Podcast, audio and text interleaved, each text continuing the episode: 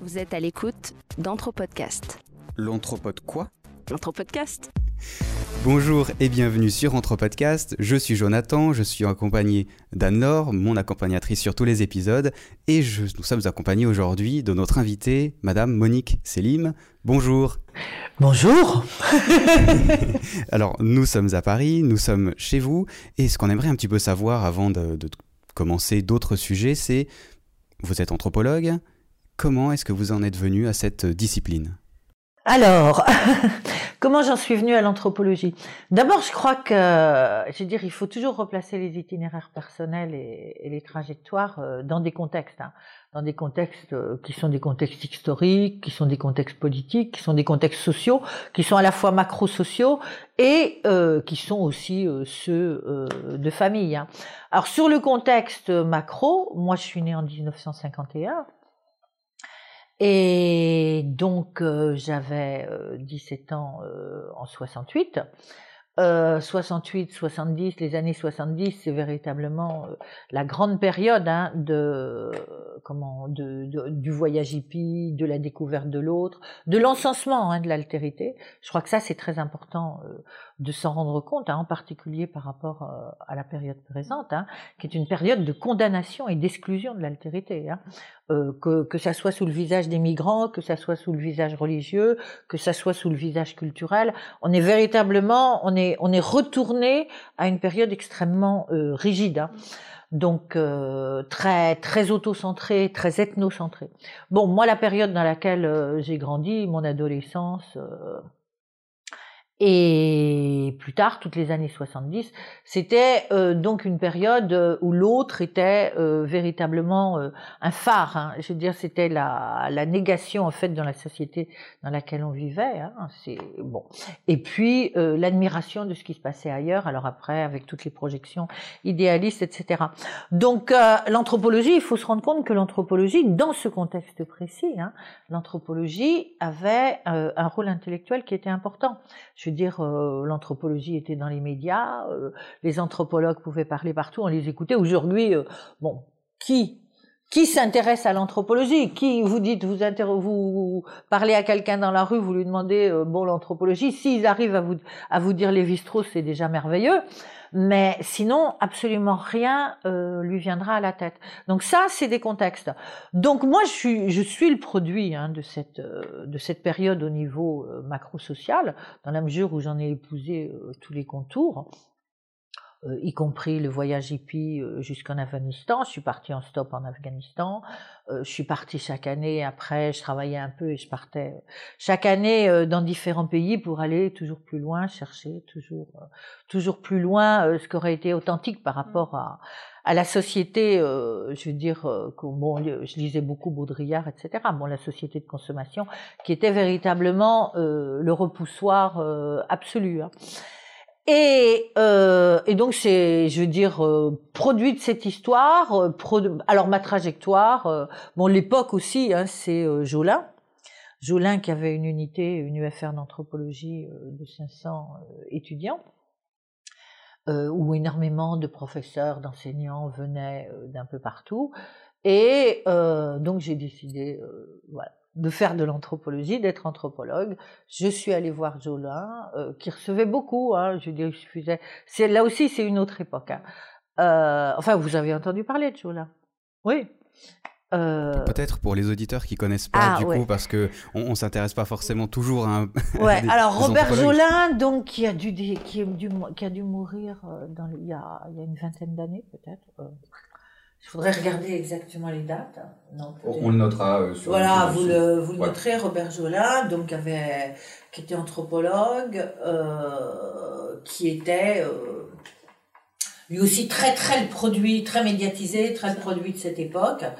Et euh, très, enfin, il y avait véritablement deux pôles dans l'anthropologie. hein. Enfin, il y avait un pôle académique euh, extrêmement, euh, euh, comment je dirais, conservateur sur l'altérité. Et puis, euh, il y avait ce pôle euh, qui représentait, qui était, euh, je veux dire, beaucoup plus une idée, enfin l'idée de communauté, si vous voulez, l'UFR était une communauté, on allait dans des communautés villageoises, l'altérité c'était les communautés, enfin il y avait, il y avait tous ces mythes hein, qui, qui étaient là.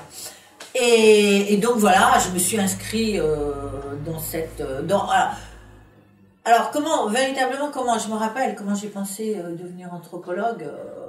Ben, je lisais beaucoup et donc je faisais de la philosophie et en même temps je voyageais beaucoup, euh, j'étais partie en Égypte, après j'ai descendu euh, le Nil euh, sur un bateau dans la cale, bon, et puis sur ce bateau, il y avait, plus on descendait, plus que je suis descendue jusqu'à Malakal, et plus on descendait dans le fond de l'Afrique, plus en fait il y avait des gens qui venaient discuter, et là il y avait des nuaires qui venaient, et qui disaient je me rappelle très bien des conversations et qui disaient est-ce que c'est possible? Comment on fait pour se marier chez vous? Et euh, combien ça coûte surtout? C'est-à-dire en fait c'était plein de jeunes hommes euh, qui avaient véritablement, euh, qui devaient payer des dots et enfin payer le prix de la fiancée plus exactement. Et donc je veux dire bon voilà. Et là j'ai décidé je lisais en même temps j'ai décidé que j'avais envie de devenir anthropologue. Alors en plus j'avais rencontré il y avait une rencontre, euh, tout ça dans un tout petit hôtel à Khartoum, dans ses voyages. Euh, très très très petit hôtel euh, où je me rappelle, on mettait, on avait des résistances pour se faire chauffer de l'eau pour l'été. Vous savez, on plongeait les résistances, on plongeait les résistances. Et, et je sais plus par quel biais, j'ai été amenée à rencontrer un anthropologue qui avait travaillé dans le désert, en Arabie Saoudite, et dont le discours m'avait euh, absolument euh, fasciné. Totalement fasciné. L'idée qu'on puisse comme ça euh, sortir radicalement de sa société, aller se plonger complètement ailleurs, dans une autre société, en fait devenir autre aussi. Hein. ça, ça m'avait vraiment fasciné. Et donc, ben, c'est au cours de ce voyage, en fait, que j'avais décidé donc de devenir anthropologue. Quand je suis rentrée, à Paris, euh, j'ai téléphoné euh, à Jola, euh, qui m'a dit venez dîner, venez déjeuner dimanche. Donc il faisait table ouverte, il y avait une vingtaine de personnes. Et donc je lui ai dit, je veux faire de l'ethnologie. À l'époque, je faisais en même temps de la philosophie mais je lui ai dit je veux partir à la campagne. Alors c'était effectivement le bon non vous pouvez pas vous rappeler mais les années 70 euh, on est en 74 à peu près, c'était les, les, les communautés rurales, le retour à la nature, le retour à la campagne, la fusion avec les paysans alors qu'en fait il y en avait déjà presque plus. Bon enfin je veux dire c'était tout ça donc euh, moi j'étais beaucoup là-dedans hein, beaucoup dans cette ce type d'idéalisation de l'altérité proche et lointaine. Et donc, euh, comme en plus je faisais de la philosophie, j'étais en maîtrise de philo, j'ai été dispensée de cours et je suis partie.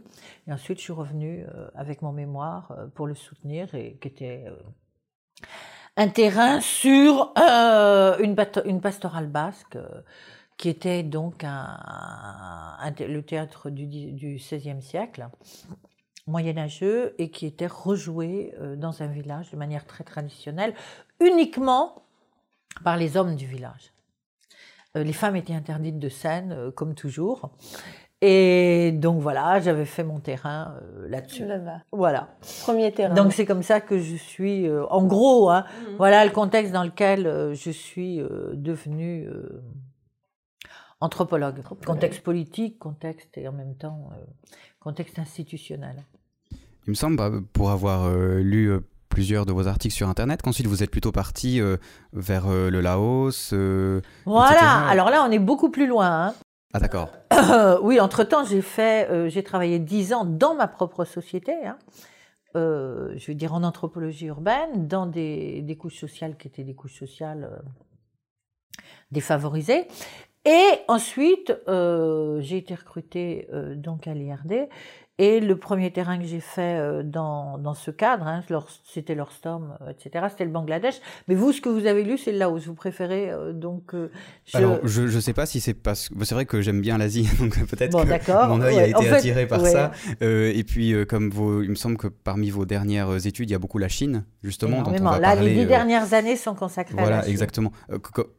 Quel est, quel a été le, lien, justement Pourquoi vous Entre tous ces terrains. Oui. Voilà, exactement. Et notamment, il me semble, vous avez été euh, au Bangladesh aussi? Absolument. Voilà, exactement. Donc, comment on passe de Une Voilà. société contemporaine. Alors effectivement, euh, à des sociétés qui sont toujours contemporaines. hein. C'est pas, Non, non, elles sont toujours contemporaines. Donc, euh, non, alors dès le départ, hein, peut-être c'est ça que je dois préciser. euh, donc, j'étais dans une conception euh, qui n'était pas du tout une conception académique au sens.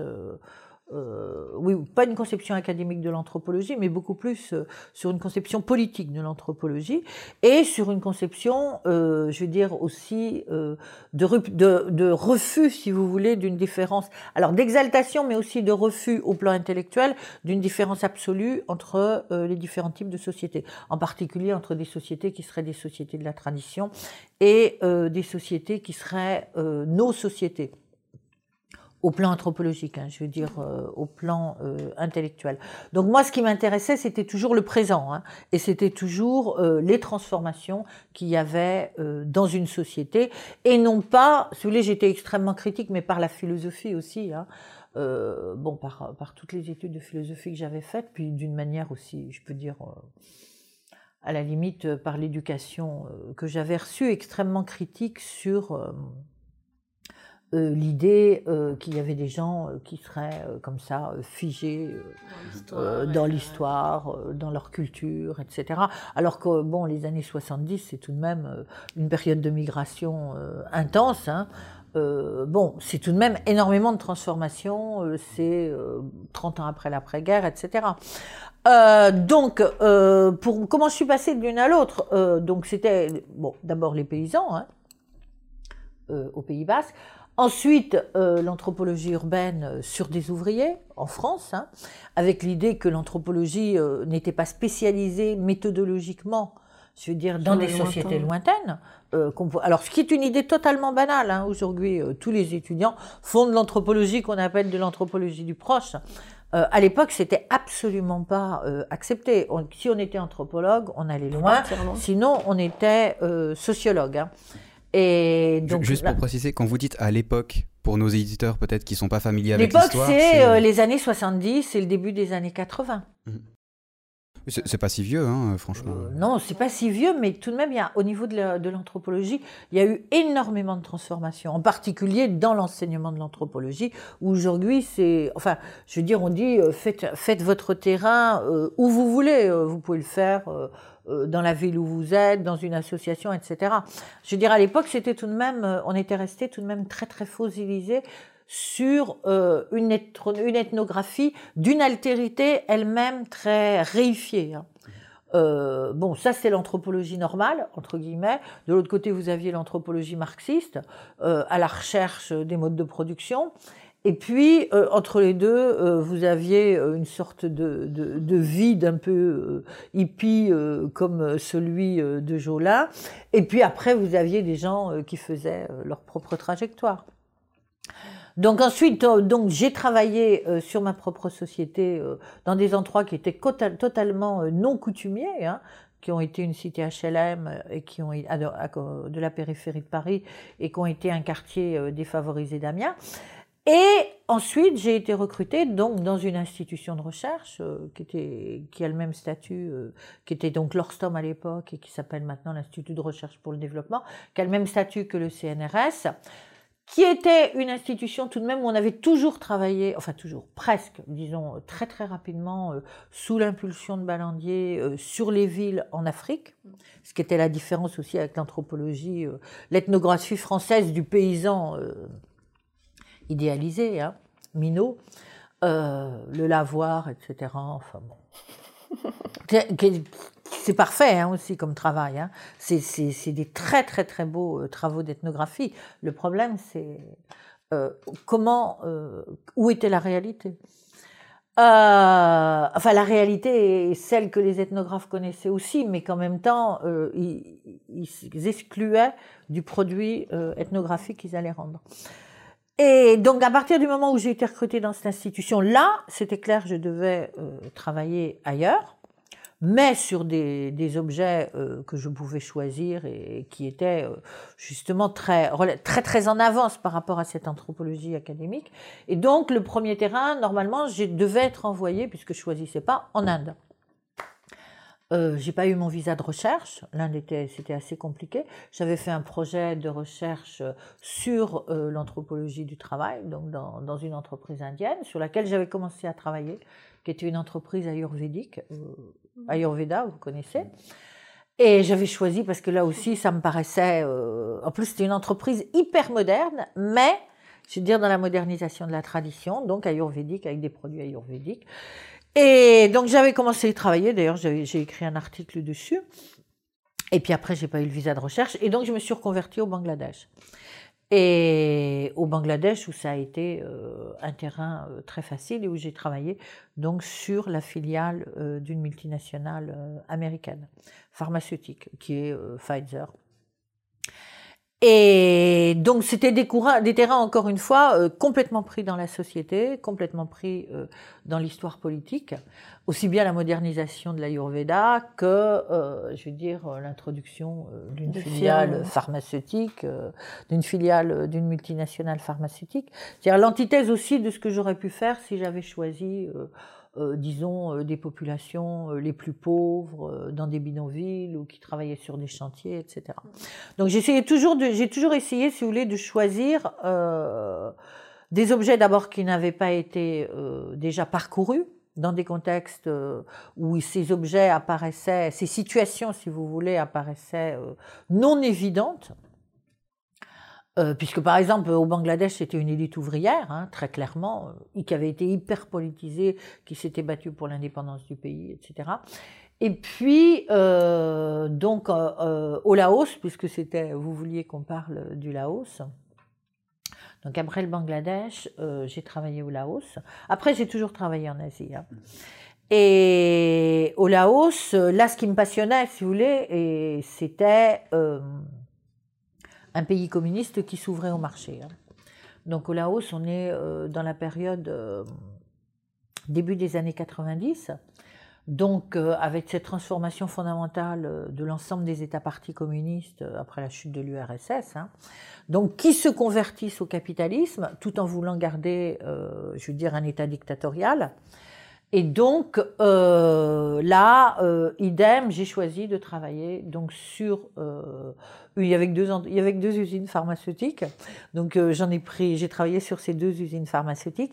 Mais en fait, immédiatement, enfin immédiatement, quasi immédiatement, j'ai été amenée par le terrain, c'est-à-dire par les gens eux-mêmes, sur les cultes de génie qui s'était considérablement euh, transformé, qui restait extrêmement présent, mais avec une transformation fondamentale qui était que ces génies euh, ne fonctionnaient plus du tout euh, dans, les, dans les traditions que les ethnographes, peu nombreux sur le Laos, avaient repérées, mais que bien sûr je me suis empressée de lire. Les rituels ne correspondaient absolument plus. Et euh, en plus, j'ai travaillé d'une manière, enfin directement avec les médiums, en faisant des entretiens sur leur vie, etc.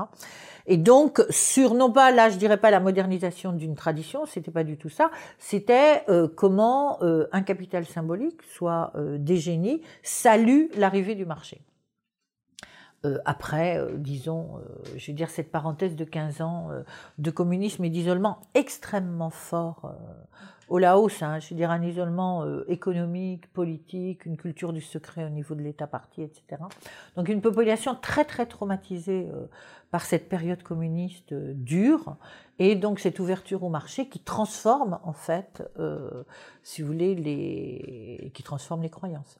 J'ai juste une question qui me va comme ça. J'ai le sentiment que ça va être très compliqué à résumer pour vous, mais c'est quoi un génie au Laos? Parce que moi, je sais pas quand on me dit génie. Euh, c'est Aladdin. Euh. Voilà, moi, c'est Aladdin. non, non, c'est pas tout à fait Aladdin. bon, est-ce alors. Que ça se résume euh, est-ce que ça se résume Les génies, euh, les, les, esprits, si vous voulez, tout, enfin, les génies, toutes les entités invisibles, avec l'idée qu'on est donc dans une société paysanne où l'agriculture était donc une société rurale, où l'agriculture était fondamentale. Et euh, donc vous aviez euh, des génies de la terre, des esprits de la terre, si vous voulez, à qui les gens rendaient donc un certain nombre de dommages, dommages d'offrandes, etc. Et ça, ces, ces, ces, esprits de la terre, ces génies de la terre, étaient incarnés, enfin rentraient dans des médiums. Là, on est dans, dans, une tradition médiumique, euh, bon, qu'on peut soulever le, la personne possédée qui se fait donc le réceptacle d'une entité euh, invisible. Et donc là, ce qui se passait, c'est que euh, c'était une multiplication des génies. Tout le monde venait, voulait devenir médium. Tout le monde inventait de nouveaux génies. Enfin, je dis tout le monde, c'est c'était un peu caricatural, mais beaucoup, beaucoup de gens. Alors que c'était toujours euh, des femmes qui étaient relativement âgées, des jeunes hommes se mettaient à vouloir devenir médium, à euh, dire je reçois tel et tel génie. Enfin bon, voilà. Donc chacun brodait, fantasmait. On est, on est dans une population très animiste, je veux dire, ou très imprégnée par les rêves et où donc une société un peu onirique et tout le monde vit en double, euh, je veux dire ici, mais aussi euh, avec tout ce qu'il y a derrière euh, l'apparence euh, du visible. Et euh, donc c'est ça que j'ai constaté, voilà, et c'est ça que j'ai analysé et étudié avec beaucoup de plaisir d'ailleurs. Et bon, voilà, pour, voilà pour le Laos. et donc en disant ça vraiment, bon, oh, merci. Les choses ont bougé. C'est très intéressant. Alors peut-être on va, on va arrêter là et la prochaine fois on va parler de la Chine. Euh, on va faire un petit, euh, un petit raccourci, on va dire, dans votre histoire, et puis parler de commencer d'être euh, anthropologue en Chine, parce que ça, ça m'intéresse beaucoup, enfin ça nous intéresse beaucoup. Donc on se dit à dans deux semaines pour un nouvel épisode. Merci.